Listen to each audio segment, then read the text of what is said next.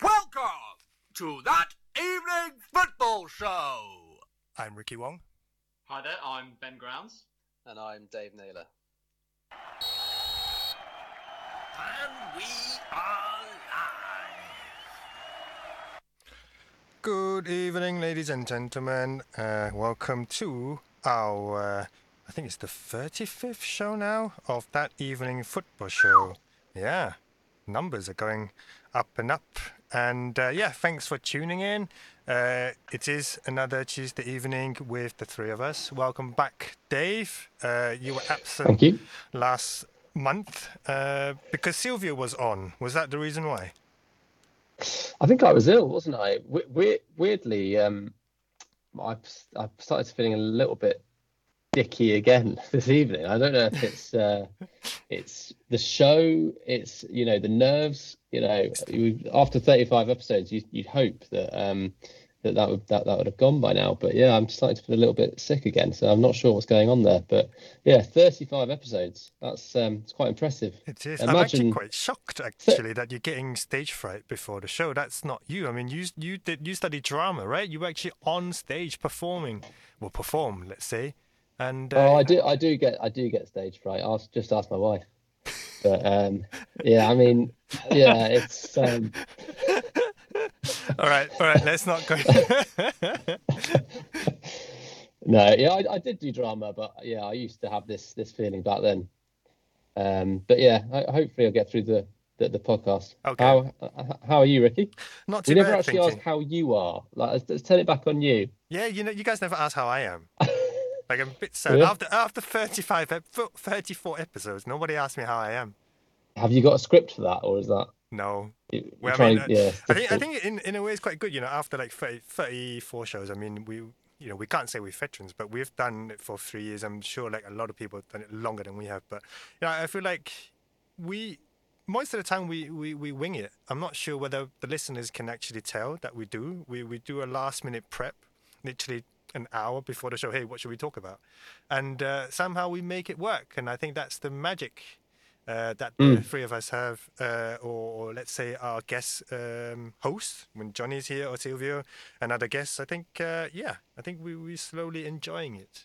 I don't know. What about you, Ben? Do you Not- think? Do you, not sure I'd call it magic, but Magic. yeah. All right. Sorry. Can you think of a better It's like- word, Ben, to describe what we have? Uh, it's it's just chemistry, isn't it? It's Chemistry, highly chemistry. scripted drama. Um, and uh, good good evening, Austria.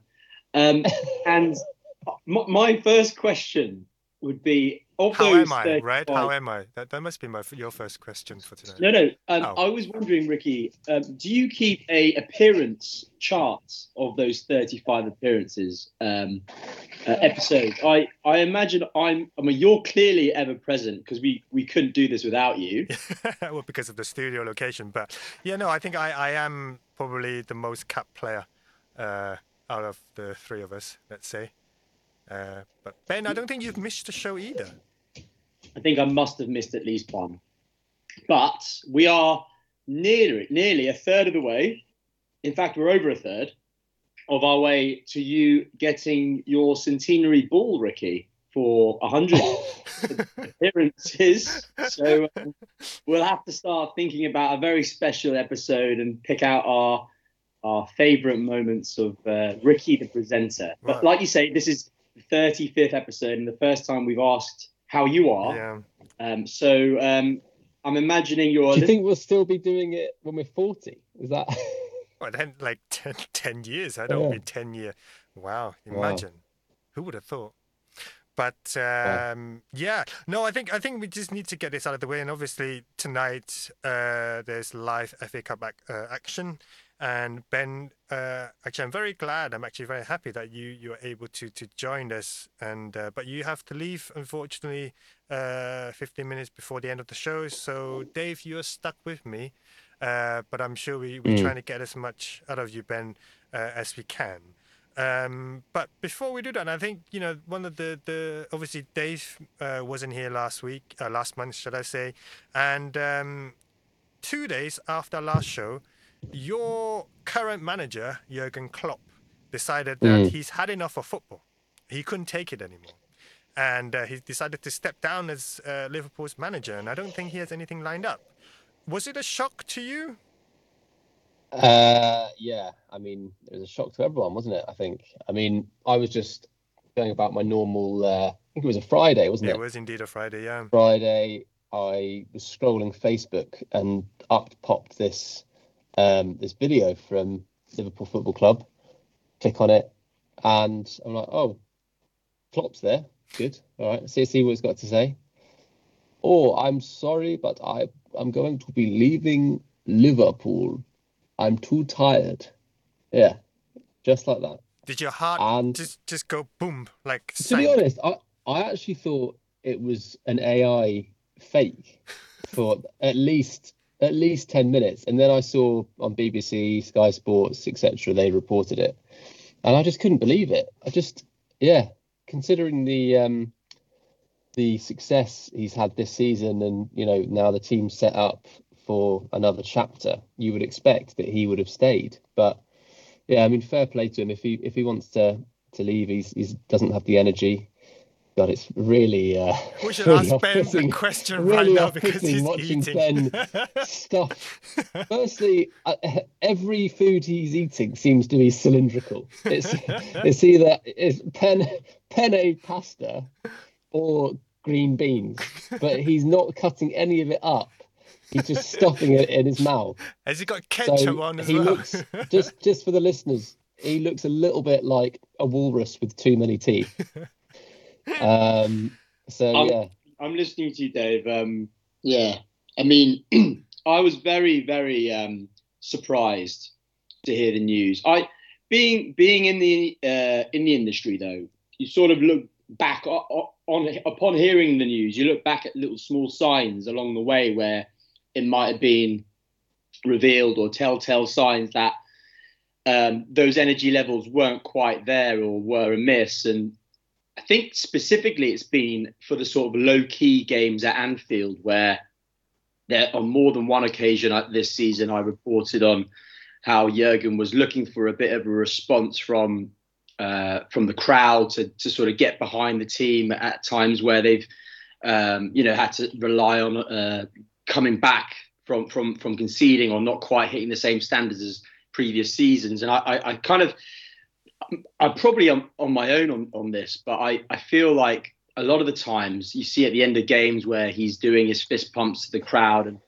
as an Evertonian, I'm not entirely sort of uh, sold on it being sort of a genuine connection as much as it has been over the years. And maybe that will that will change now in, in the sort of final few months where the, the emotion will, the raw emotion will come back. But um, yeah, it, was a sort of slightly un- unpopular opinion that it felt like he might have been going through the motions a bit.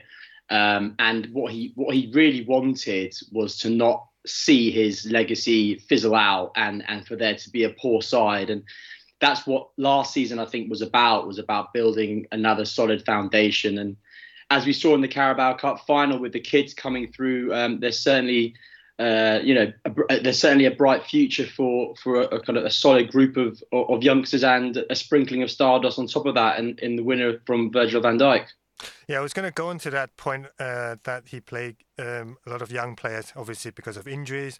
But um, so just going back to Klopp leaving at this stage, and obviously they he he's trying to build another era, right, of the Liverpool club. You know, not these these young players coming up. Do you think? Well, from my- I actually think you know he's actually building uh, on what he's had, and they're trying to get a new team out there, and he's done it pretty well. I mean, he's still in the title race, and like you said, he, he just won the, the Carabao Cup. Is it the wrong time to leave?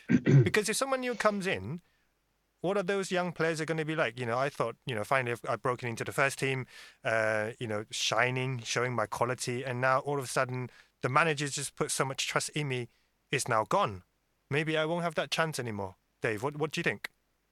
I I mean, I I personally think that um, he could have gone on for for a couple more seasons at least um, with with the team he has. He set it up as as you say um, with those new players coming in, and a lot of them are still quite raw. If you look at people like Nunez, you're probably going to see his best years, for example, over the over the next kind of four, five, six years if he stays at Liverpool. Ben's Ben's smirking uh, while he stuffs another cylindrical item into his mouth. Um, but we, um, yeah, I mean, at the end of the day, you don't want a manager who whose heart isn't fully in it, and um, I do think he has left quite a difficult um, act to follow, and I'm not sure who would actually want to take that on at the end of the day. Um, the, the the the one thing I do think is that I was hoping that we would win just one more thing under him, and now we've won the League Cup. I think that that helps to kind of solidify his his legacy because as much as he has done an incredible job, you look at the team that we've had, how close we've been on multiple occasions to winning the league, multiple Champions Leagues. He really should have won more. He's only won Premier League, Champions League, FA Cup, and now the League Cup twice, obviously. But with that team, he should have done better. Um, so I, I, do think that they're, they're, unless he, he wins another league this season or he wins the, the Europa League uh, or, or maybe the FA Cup, I think it it does slightly feel like a, a little bit of a missed opportunity. And especially with City looking like they're on the on a slight come down this season, I think we need to be looking at trying to win another trophy or two this season. I know United won uh, the Carabao Cup last year, and obviously, being a fan, it, it, was quite a good feeling that we finally put put our hands on a trophy. But you know, compared to one. yeah, I mean, compared to, to Liverpool, obviously they had the league and the Champions League. They've been doing pretty well over the past seasons. Do you think them winning the Carabao Cup now, and that's the only thing that Klopp manages to win this season, or the end of his Liverpool career?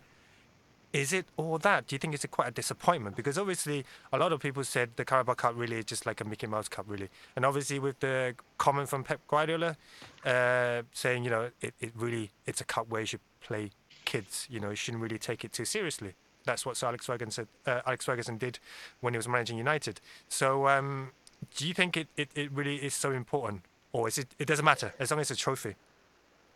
Well, I mean, you know, Carabao one of the greatest drinks companies in the world, and the the the the, the League Cup means a hell of a lot to all Liverpool fans. I, I think at, at, the end of the day, if you look at like just the final in isolation, I mean, we have been playing youth teams throughout. It's just where, once you get to kind of quarters, semis, final, you you are going to play a slightly stronger team.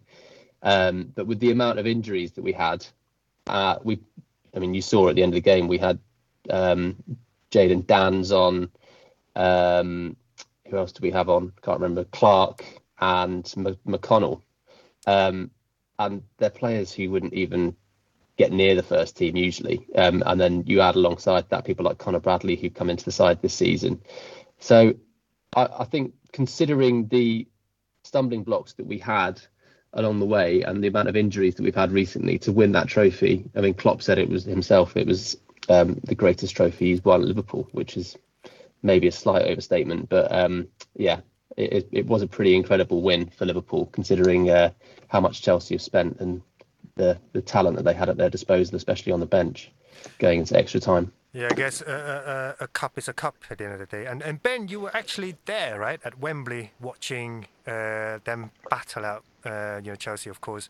And uh, you know, obviously, your your your colleague Gary Neville uh, you know, uh, you know, had a Peter Drury uh, moment. You know, he said in extra time it's been Klopp's kids versus the blue billion billion pound bottle jobs. You being there live watching them, and obviously I believe you've been quite you've been to quite a few Chelsea games. What do you make of that statement? And obviously, uh, what really is Chelsea doing at the moment? Pochettino, great manager for Spurs, took them to the Champions League final. Sad, unfortunately, lost to Liverpool, but he hasn't really done much at Chelsea funny enough, with all the money being spent. Yeah, there was a moment in the Royal Box. I couldn't see it because I was in. Uh, I was uh, on the opposite side of the ground, but uh, I watched footage back, and as as Pochettino's going up to collect his runners-up medal, he brushes, walks straight past Todd Boehly, didn't, didn't kind of uh, acknowledge him, or, or was aware at least that he was there. And you do sort of start to start to worry about his future already at Chelsea, given their history of hiring and firing managers. And I, I wouldn't necessarily agree with that. That that Pochettino is the is the problem there. But it's a curiosity, isn't it? Because I think his his best results this season for Chelsea have come against um, the bet the better sides. They they recently drew at, at Manchester City on the opening day of the season, as you remember, Dave, they they got a two-two draw against against the Liverpool side at Stamford Bridge, and you actually feel like the fact that Liverpool were missing Salah, Jota, Szoboszlai, Nunez, uh, Jones, Trent Alexander-Arnold, Alisson, and then Gravenberg went off injured during the game. Um, having having to face a bit of an unknown quantity, even myself wasn't really aware of of who Jayden Danns and James McConnell were um, it, it, sort of played on on their minds. When we were playing at school, we we knew all about uh, St Edwards and, and Oundle and Berkhamsted, and we tended to get decent results. But whenever whenever we played against Dr. Arnold's B team, we struggled because we felt a sense of pressure uh, and expectation. And you know, one of the things that came out of this cup final was the fact that if you looked at the average age of the starting 11s and indeed the bench, Chelsea, their players were actually slightly younger. I think it was 22 years to 23.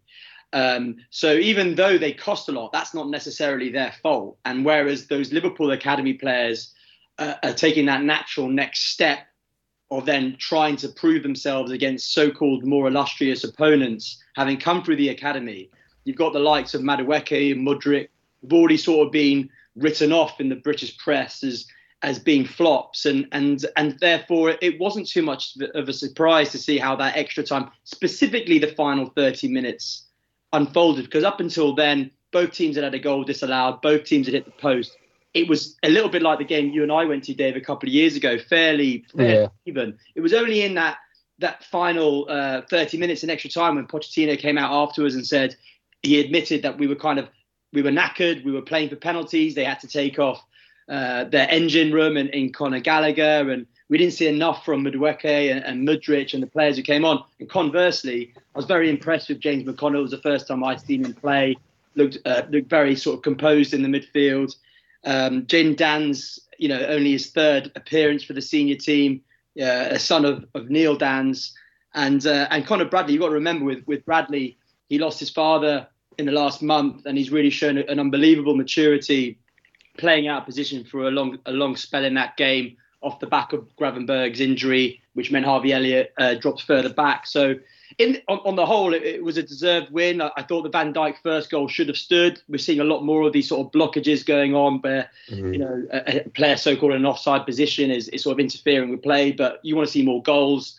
Um, it was a lengthy delay. Apart from that, um, yeah, I thought I thought it was it was a, a deserved win in the end, and and a, and a, a fine moment for Van Dijk uh, as captain. Now that Henderson's moved on, for Van Dijk to finally lift the trophy for the first time uh, uh, as Liverpool captain, a significant moment for him. You mentioned a lot of young players, you know, play for Liverpool, and uh, Dave, do you see a bright future, or do you think whoever comes in will bring in a lot of his own players, and these players would not get the chance that they should get? To be honest, I haven't seen enough of those those uh, guys who played in the final to make much of a judgment. But I would expect that, unfortunately, I think a, a, new manager who comes in would want to bring a couple of their own players anyway, and a few of the players who've shown promise um, over the last couple of months under Klopp would likely get kind of thrown by the wayside. Um, so I, I, I don't know. I think it, I I do think it's probably probably probably even been overstated how um, much the, the, the, how well the youngsters did because realistically they're probably never going to play um, for, for the first team kind of longer term. The only one I can see playing regularly is Conor Bradley, and weirdly, I think we've actually played better with him at right back um, rather than Trent. And when when Trent is back, um, I'd like to see him go into midfield. Um, on, on a longer term basis because I think we'd, we'd, seem to just function a little bit better with him there. So yeah, yeah, be, be interesting to see what happens. Just just going back to your original question, Ricky, about Chelsea, um, and what what Gary Neville said about them being this blue billion pound bottle jobs. It, it is a kind of unfortunate tag that for as long as they keep not winning things, it's going to stick. A little bit like Man United, he said uh, you know, you wouldn't win anything with kids. It was said in August '95 by Alan Hansen, and then it sort of spurred them on and it galvanised them to then go and win a double that following season. And and that's exactly what Chelsea now need to do. They they became the first English team to lose six successive domestic finals, um, and it was you know Antonio Conte was the last last manager to win anything there. So Pochettino's now had three finals uh, as a, as a manager in England, and he's lost two of them to Liverpool, notably uh, the Champions League final as Tottenham manager. So to, to add to what, what happened last weekend, so you've got this situation where you've got a club that have lost six in a row domestically, and you've got a manager who's yet to win his first piece of silverware in England. Um, and yet, Boehly's kind of put this sort of billion pound enterprise together in the hope that it'll all it'll all sort of click. But as as we've seen with football, it's it means there's a lot more to it than that. There needs to be that chemistry, that that kind of um, ethos, and that that sort of what everything that Klopp's brought to Liverpool over these last few years. Because you've got to remember, prior to his arrival at Merseyside, they'd only won one domestic trophy in the previous nine years. So um, it's it's a lot to ask of, of his successor. And in, in many in many ways, thinking thinking to your your team, Ricky, and Man United, there's going to be a lot of pressure on whoever replaces Klopp, and and it might be that you want to be not not the next manager in line to replace Klopp, but the next but one. Um, thinking of how David Moyes struggled to replace Sir Alex Ferguson, so if it is Xabi Alonso, uh, it, it, it's you know massive massive uh, shoes to fill. Do you do you think that the Chelsea um, the Chelsea team got a little bit of a, a rough ride in how they they've been treated um, since the final because if you do look at the average age of the teams, I think the Chelsea average age was actually younger um, than the Liverpool age, but obviously it's been called, you know, Klopp, Klopp's kids. Um, it, it, was one of the headlines the, the, the day after. So I do feel like maybe Chelsea are getting a little bit of a rough ride. And is there a double standard with you know how you're treated if you buy in youngsters rather than if they come through the, the academy. Yeah, and I think I think part of all of that as well is that you had Romeo Lavia consoling Moises Caicedo on the pitch afterwards. Uh, two players who uh, you know cost uh, an arm and a leg for Chelsea last summer. Lavia's hardly even featured, and yet two players who were heavily linked with going to Liverpool um, themselves, and they they chose to go to Chelsea instead.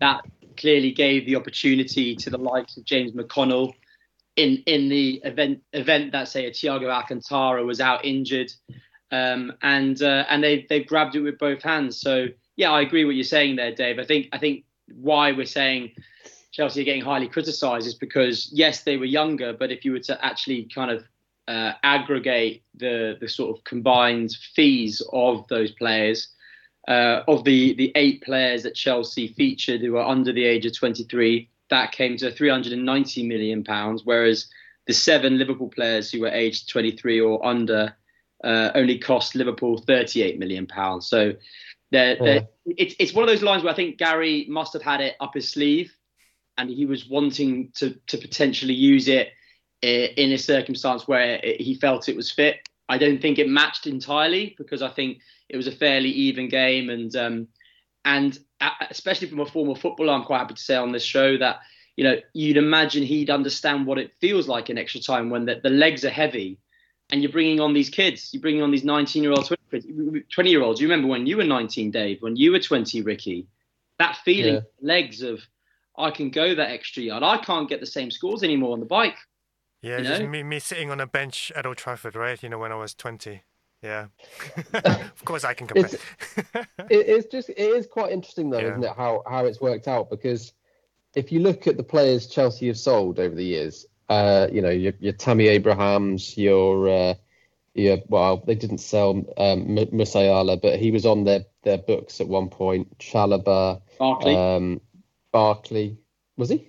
Well, I think yeah, Bar- Barkley was at Chelsea from Everton. Uh, oh right, yeah, from, from Everton. But I, I, mean, people who've come through their academy, like uh, Marc Guéhi, uh, Tomori, um, Christensen. All, all you know, th- these players are playing at top top level now. And if they hadn't had this model where they've been selling people and just bringing in randomers over the past few years, they they could have had an incredible team. Um, so yeah, it's just interesting, isn't it? How how different clubs are, Well, I mean, are they, going did, about they it. did win the Champions League with the, those, some of those players that you mentioned, right? I mean, they could have Yeah. built uh, on that team. But uh, interestingly, that was that was under Thomas Tuchel, and he's now going to be free at the end of the season. Uh, you know, they, he decided to leave Bayern Munich by mutual consent, I believe. And uh, Ben, you mentioned uh, Xabi Alonso, and obviously Roy Hodgson is also available. Mourinho. Who would you take if you could decide, Dave? Um, to be honest, my my first choice would probably be um, Ange Postecoglou. Um, Wow. I think, yeah, it's a bit bit of a rogue one, and I don't think he would come, but um, especially because he's only been at Tottenham for you know eight months. But I think, it, well, he said before he's a Liverpool fan. I think the Liverpool job comes with a certain responsibility to have a few opinions which aren't necessarily football related, and I think Klopp's done done quite well there um, in being slightly political over the years, which I think, for whatever reason, the Liverpool fan base and Liverpool as a city, I think, quite like um, to, to get involved with. Um, and I think his his style of football is um, would, would be well suited. So yeah, I, I think he he would be a good a good first choice in my opinion, but I don't think we'd get him. And to be honest, I think everyone's going Xabi Alonso first choice. I'm I'm not convinced that he would actually come. Um, there's a, there's so many teams out there this summer who are going to be looking for a manager. You're looking at Barcelona, Bayern Munich, uh, even Man United. I, I think they will get rid of Ten Hag. Um, to be honest, and um, you're you're looking at you know all of these major clubs who can attract top top managers. So I, I don't think we're gonna we're gonna be able to attract Xabi Alonso. And why would you want to follow Klopp? Not sure you would. I, I think what you just touched on there, Dave, a nice little segue for us because we're looking ahead to this summer, and there's a lot of big managers available um, who, who are leaving. I, I know Klopp's going to take a bit of a sabbatical, a bit of time out, um, but there's been a lot of a lot of talk gathering now about Eric Ten Hag's future and whether the fact that there are some big names available this summer and the likes of Real Madrid keeping hold of Ancelotti for now, yeah, sure. But Tuchel's leaving Bayern Munich, so Xabi Alonso's kind of got he's got his pick of maybe several options, and whether the new owners there at Man United are thinking now February time, January time, that's where the big clubs actually get get all their ducks in a row and have to start making plans for the summer. Because by if you leave it until say May, even it, it might be too late, and Man United could be the ones at the end, sort of taking whoever's left. Um, so uh, there is a part of me, and I'll ask you, Ricky, where you feel like Ten Hag is on trial now. He came out today prior to their their FA Cup game this week against Nottingham Forest to say it's not like that. Uh, I've got a good relationship with Sir, Dale's Brail, Sir Dave Brailsford and uh, Sir Jim Ratcliffe and Ineos, but yeah, it's not it's not been um, even the victories since we last spoke against Aston Villa and, and Luton haven't been convincing. And uh, there are a lot of signs in that Fulham defeat that uh, of, of the things that were happening prior to that. Well, so where where do you stand on Ten Hag's future, and what are the current sort of um, the problems that you've identified in that United side that are leading to these inconsistent performances? Well, I mean, you mentioned Ten Hag coming out in the press conference, you know, saying everything is fine and dandy. And and I think this has always been his style. You know, you, you saw what happened with Jadon Sancho, with Marcus Rashford. You know, the difference is because Marcus Rashford decided to keep everything private, you know, for whatever issues that they've had. And uh, I think he's one of those managers who does not like to hang his, uh, what the club's uh, dirty laundry in public. And of course, he has to say that, right? And but you know, football is it's a very result-based business. Yes, we've had a you know a good run of games. We you know uh, wouldn't say convincingly. Yes, I agree, but it gave the fans a bit of excitement. You know that the the never say die attitude. You know this is what we've been known for, right? Scoring goals at the end of uh, you know extra time or just before the end of extra time. You know this is what football is all about. You know the excitement, the adrenaline. Whether he will stay, and I think I don't think Ineos would get rid of him as quickly as you guys would think. And I think they want to have they don't want to rock the boat too much. That that's only my my personal point of view. And obviously, uh, we've heard uh, Sir Jim uh, Rack. Oh, I can't even say his name now. But anyway, his comment on uh, Mason Greenwood. You know, they haven't decided on anything. They want to really find out about the facts. So I think they really are trying to f- do what's best for the club and not do anything too drastic. If they were to get rid of him, then I'm sure they probably would have done all the um, necessary research and uh, with the new uh, potential sporting director they're trying to get from Newcastle, Dan Ashworth. Yeah, you never know. But I personally don't think he will go at the end of the season. I think they will probably give him one more season to see um, what he can do. Obviously, he had a good first season, got into Champions League, won uh, the Carabao Cup.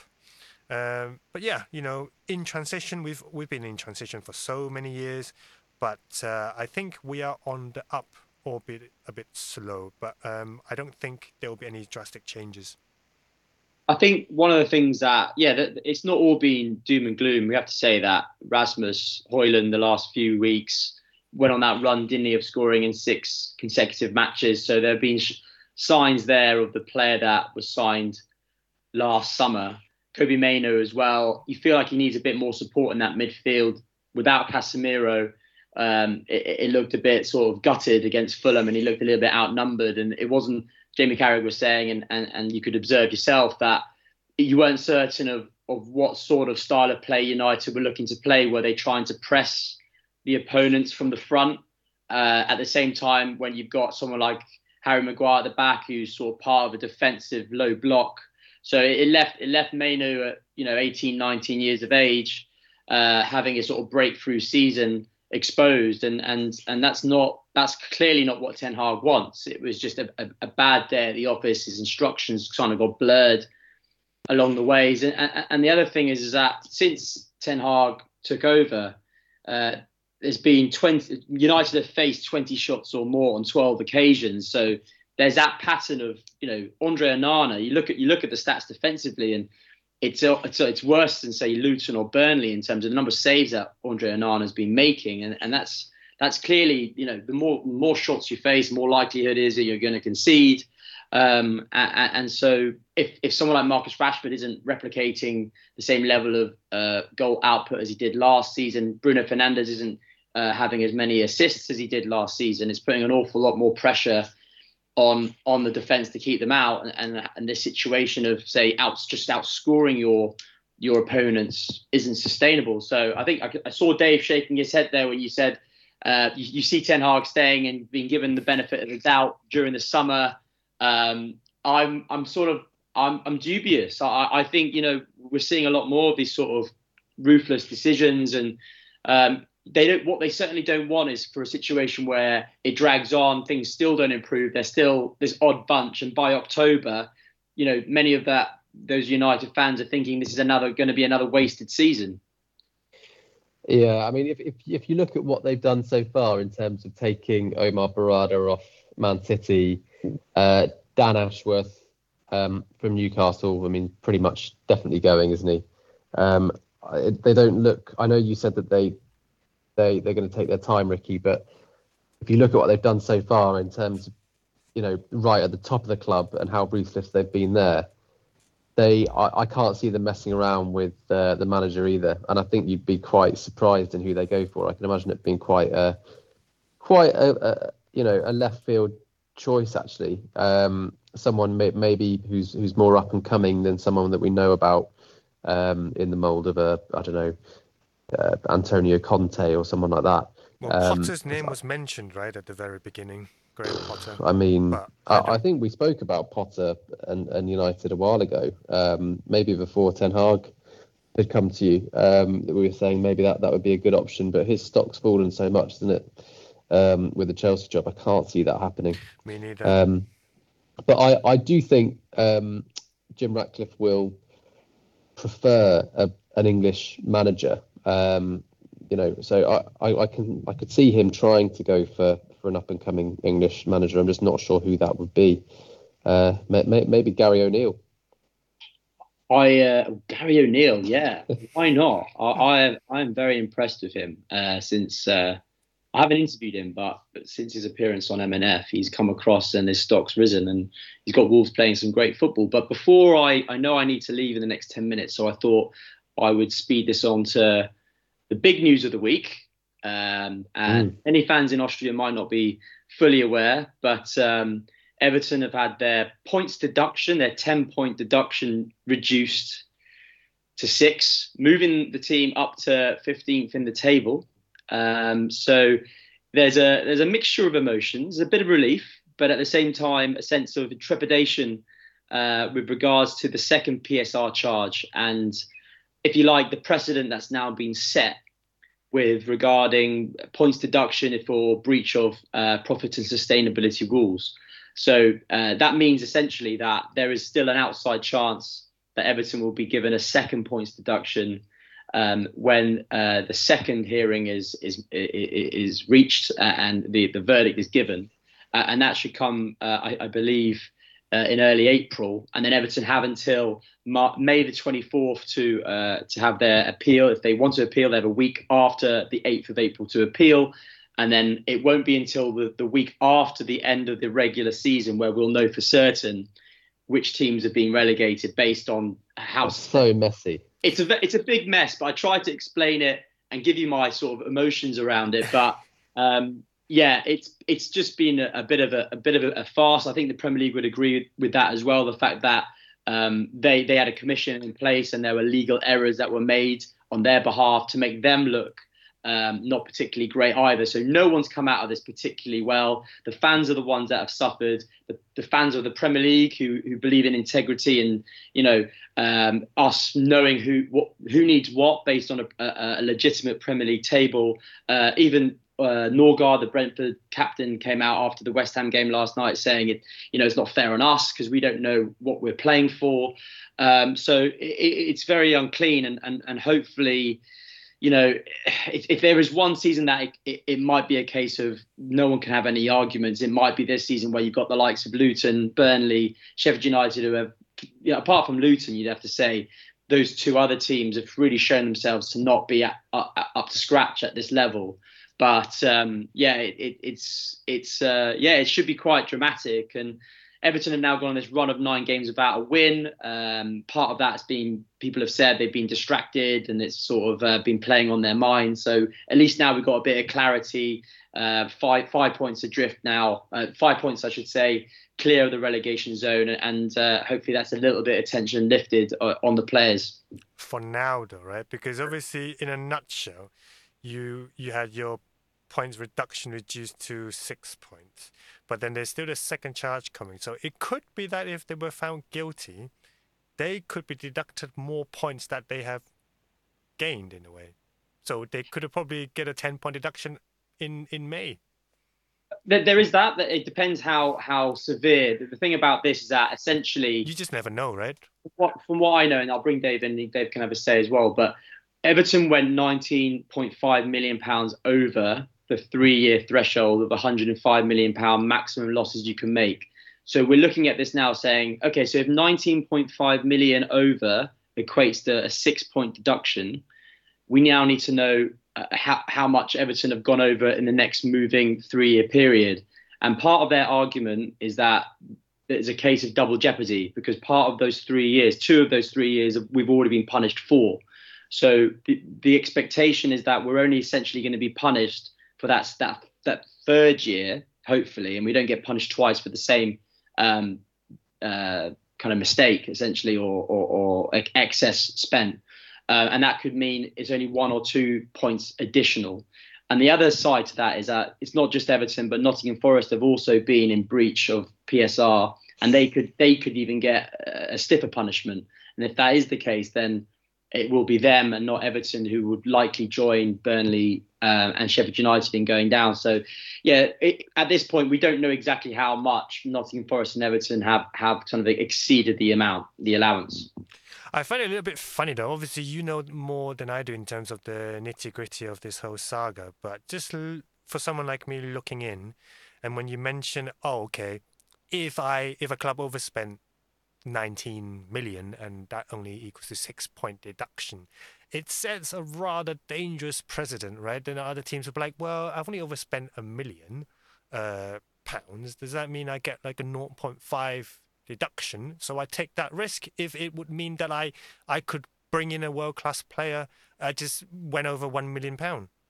Well, part of the sort of uh, 64 page dossier that was released on this um, outcome was saying how the only um, justifiable sanction for going over or exceeding um, the 105 million is a points deduction, which I just found sort of mind-boggling that, that that's that's exactly what they did. I think today in in in, in the UK we had um, a situation at Reading where they were given another two-point deduction, and so it's they they're thinking that fines at this stage at this level, at, say the highest level of the game, um, fines aren't going to really do do any sort of have any impact. It's going to have to have to hit them the clubs harder with with points deductions. But when you actually boil that down, there's a lot of people now who think that it's not fit for purpose and that going over by 19.5 million, that's probably like Jarrod Bowen's right foot, and he's a left-footed player. So how what exactly 19.5 million? Everton signed Neal Maupay for 15 million, and he scored about one Premier League goal. Um, 19.5 million. Everton had a player, player X, for, for legal reasons. I can't mention that player's name, but player X. Everton couldn't sell player X, um, uh, and, and, he was he was sort of suspended from the club. Uh, and and that 19.5 million, if that if that episode hadn't have happened, there's every chance that Everton could have offloaded that player for about 19.5 million. So there's a lot of sort of um, sort of uh, circumstances that played against Everton in this particular case, and that was one of their mitigating factors that wasn't taken into account by the commission. Um, but uh, yeah, well, I suppose I suppose if you're if you're kind of um, you know excuse excuse the, the phrase, but being so close to the wind, yeah, that you can't afford to um, have some completely um, you know unmitigated circumstance like player X, um, who has um, it, it, was was no longer be able to be able to, um, he was no longer able to be sold, then like that you're you're running your club in in a fairly chaotic way, aren't you? Um, and I, it's it's the same with um, I mean not not to the same extent, but it's the same with COVID. I think the the clubs that have managed to get through it um, are generally the ones that were run fairly sustainably and sensibly before, um, whereas the ones that have really struggled, the ones that were were really you know trying to um, get every last penny out of the financial fair play system. So. I yeah, I, I don't really buy that to be honest, mate. No, I agree. Listen, like Ruben Neves, I'm thinking of Wolves. Wolves have been celebrated for how they've sort of dealt with um, COVID losses and having to balance the books. And Gary O'Neil has been coming out quite regularly saying, you know, it shouldn't. It, it's not fair on us. Why? Why are Everton going to be only getting a six-point deduction? I'm sure he's thinking this when we've had to get rid of Nathan Collins, Raul Jimenez, Ruben Neves, and sort of coach the players to a certain level. Um, and that's that's exactly what we want, what we want to see. But um, yeah, I, yeah, I, and and like I said earlier, like no one comes out of this particularly well. So I think it's today marks uh, a particular anniversary. I think it's now uh, eight years or seven or eight years since Farhad Moshiri uh, came to the club as a majority shareholder. And, you know, I was asked, how would you sum up his time at the club? And I, I couldn't repeat what I said uh, on this radio station uh, in one word. Hmm. But um, yeah, it, it's not been great. And, and, he, he must look at this and think this is his legacy right now. It's not the new stadium on the horizon. It's, um, it's the mess that, and, and the trauma and the stress that it's caused to the, the fan base. Uh, I'm sorry I have to go on such a on a on a, on a sour note, but I'm glad that we we've sort of touched on a an important uh, item, and I'll, I'll, I'll have to let you guys go. Unfortunately. Yeah, no, thank you. You were dying to get the last point out, and really, that was something that I wanted to ask you before you go. But uh, thanks for the dedication, Ben, and uh, good luck with the FA Cup game that you are responsible for. Just try not to type anything that you shouldn't type. But oh. Yeah. Thanks, mate. Thanks. No problem. Thank you, and uh, enjoy any sort of FPL chat. And uh, Silvio was on the last show, and he gave a lot of good advice, didn't he, Ricky? Um, he did. But um, I'm still I'm still nestled just outside the top million, so I'm I'm not having a great season at all. Um, no, nor am I. Yeah, nobody, don't nobody is actually at the moment. wild or not. But anyway, I'll let you guys go. Uh, thanks for having me. All right, mate. Take later. care. Yeah.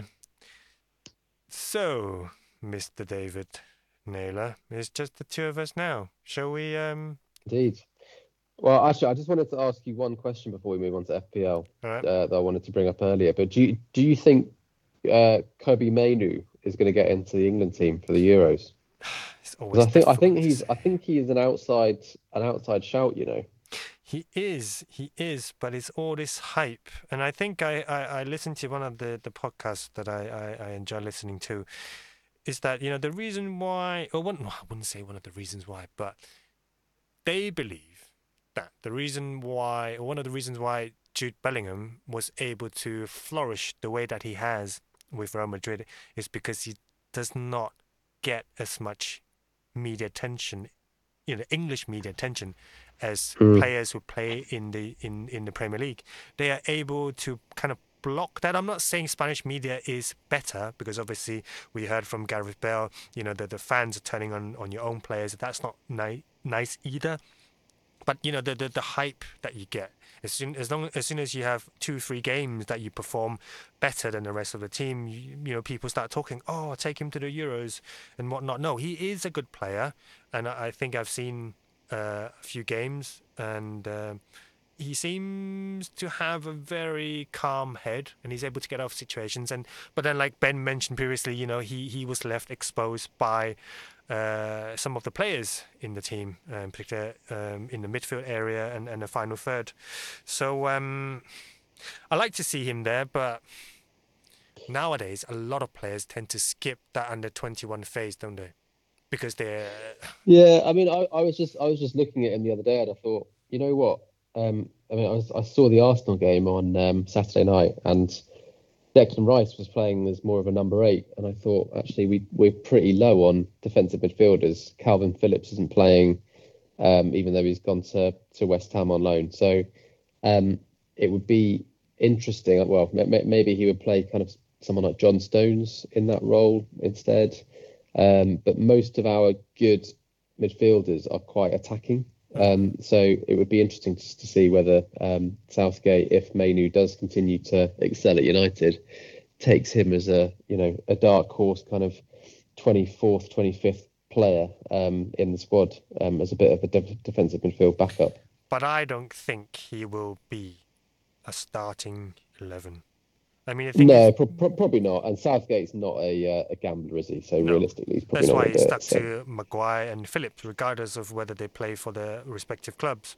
Club, but Yeah. um, you know, I, I- I think it's a bit too early. He hasn't even called up to the to to the senior squad. I mean, I'm sure there will be some friendlies uh, coming up before the Euros, but you kind of need to see whether it works. You know, on paper, yes, it looks great, but in reality, he has to play with the players that he that is around him, and just because he Mm. plays well for United doesn't mean that he will perform uh, at the same level in an England shirt. So uh, you know, I'm a bit skeptical, and um, people say, "Oh, is it worth bringing such young players to the team?" Uh, when he has no prior international experience, you know, at, at the top level. Look at Theo Walcott back in 2006. Was it 2006 that he went to Germany? Yeah, yeah. No, I think that I think that was a bit of a mistake. But Yeah. um, yeah, I think it was slightly different for Walcott. He was playing for a Southampton team, not, you know, it, obviously he was playing every every game, but he was not at the same level as uh, as as Kobbie Mainoo is playing at now. But True. anyway, But it was a more of a We shall see. Yeah, anyway, let's let's move on to FPL. Let's move on to FPL for the last 10 of Um, the show. for the last ten minutes. So, should we uh should we do a little review of how the last month has gone? I find it I find it pretty funny though because obviously the past uh, two week uh, two game weeks you know it was a double game week for for Man City and obviously they had quite a favourable fixture uh, so in terms of games wise you know they they one of the games was um Bo- well you know was it Bournemouth and uh, Brentford right these these were the double game the, the two Yeah. games that they played and uh, a lot of people actually uh, it was a fantasy uh, FPL record uh, that Erling Haaland was triple captained. I think over a million people did that, Really? Wow. and I wasn't did. actually one of them. Oh, really? So you still got your triple captain? I still do. I still do. Actually, well, I wanted to to. I wanted to, but uh, apparently I forgot to click confirm, and I was hoping that he would not perform so well. And luck was on my side. I mean, he did score uh, a goal, but I don't think the the the difference was so much. Um, so yeah, I was pretty pleased that I still have my triple captain chip, but I actually don't know who I should use it on. Well, there are still uh, double game weeks coming up, I aren't know, there? but- um, I think 32 maybe or Mhm. 37, but uh, I, I, I may be wrong on those. I, I mean, surpri- uh, unsurprisingly, I suppose Silvio is uh, is top of the charts for um, for February in our league on 314 points. I'm quite surprised. Do you, do you know who's second, Ricky? Ben, Ben. oh, was he? Yeah, Huh. yeah. Ben is second on 309. So he's only got five fewer points than um, Silvio over the last month. Wow. I think we do need to mention Silvio again because unbelievable what he's, He's doing right now. Uh, keeps on giving. he's. I, I looked at his team actually on the weekend, and at one point he was something like 890th in the world. Mm. Um, his current rank is less than his overall points, which is always a good sign, isn't it? I was just One looking- thousand four hundred and seventy-four in the world, and he's he's number three in Austria. It's great. Wow. Hmm I just looked at your team um, for last week, and and uh, you took a free hit, and I think it was a good decision that you actually took uh, De Bruyne out, because I used Yeah. a, a wild card to try and bring him in, and I kind of struggled to because obviously of the amount of that he cost, and I was I, I struggled a bit to try and find the right team that I could buy, and uh, I think I'm probably going to get rid of him. Well, I think I don't I don't blame you for bringing him in because uh, I think he was rested for the previous game, and if you if you looked at that on paper, you would have thought De Bruyne is definitely playing in this game, and he's the perfect player to bring in. But I I literally just couldn't afford him, so I had to bring in I brought in Odegaard instead, who admittedly only got a two pointer. Um, but yeah, you just can't trust Guardiola, and No. this you, you I don't know as much as you want to have you City players, unless you bank on a defender, which are usually pretty low scoring, and then you go for a Haaland and maybe a maybe a Foden. It's just pretty pretty risky.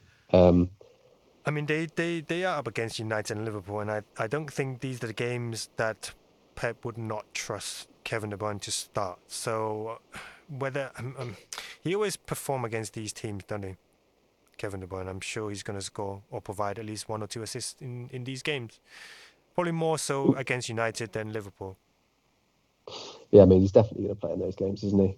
How how's your team been been doing, Ricks, over the past month? Not not not too well, and uh, yeah, especially defenders. I'm struggling. I've been, I mean, I, I was I think I, I was quite lucky that I got uh, I scored nine points with uh, Branthwaite, uh, whom I never thought would, you know, I mean he's a good player, but obviously Everton not being a team that would necessarily keep clean sheets. So um, yeah, I mean I do have Pickford in goal, but uh, with a defender, yeah, uh, I think I got lucky with him scoring a goal in the last game week. Mm, Alvarez. So you, you you completely forgot to do your transfers. Is that what happened? no You didn't click the button. Uh, I, I, I did. I I got rid of um, Shaw. Obviously, he wasn't going to be fit Uh, probably okay. until the end of the season. Hopefully, just before. And Zinchenko, you know, he's still out. So I had to get Yeah. into starting uh, defenders, and I brought in Gabriel, uh, of whom I thought w- uh, had scored, but it turned out to be an own goal, and Fabian Schär, who who did play pretty well uh, in the past few game weeks, and uh, yeah, obviously they play against Arsenal, and uh, he scored zero points, conceding four goals. Yeah, it's a bit Yeah, tricky. I, I I think you I think Schär is a good a good long term option to be honest. I, I quite like your team. I, I don't think I'd have Luis Diaz. That's my only uh, I just didn't have the money. my only change, Mm. and I'm not sure I'd have Tariq Lamptey either. I think Brighton have had their day. They've had, Um, and he's literally one of the players that I got on 3.9, one of the cheapest ones. But it just so happened that he performed in the past Fair, game fair. Yeah, fair enough. That's yeah, yeah, yeah. It was uh, it was very lucky, and and I think I need.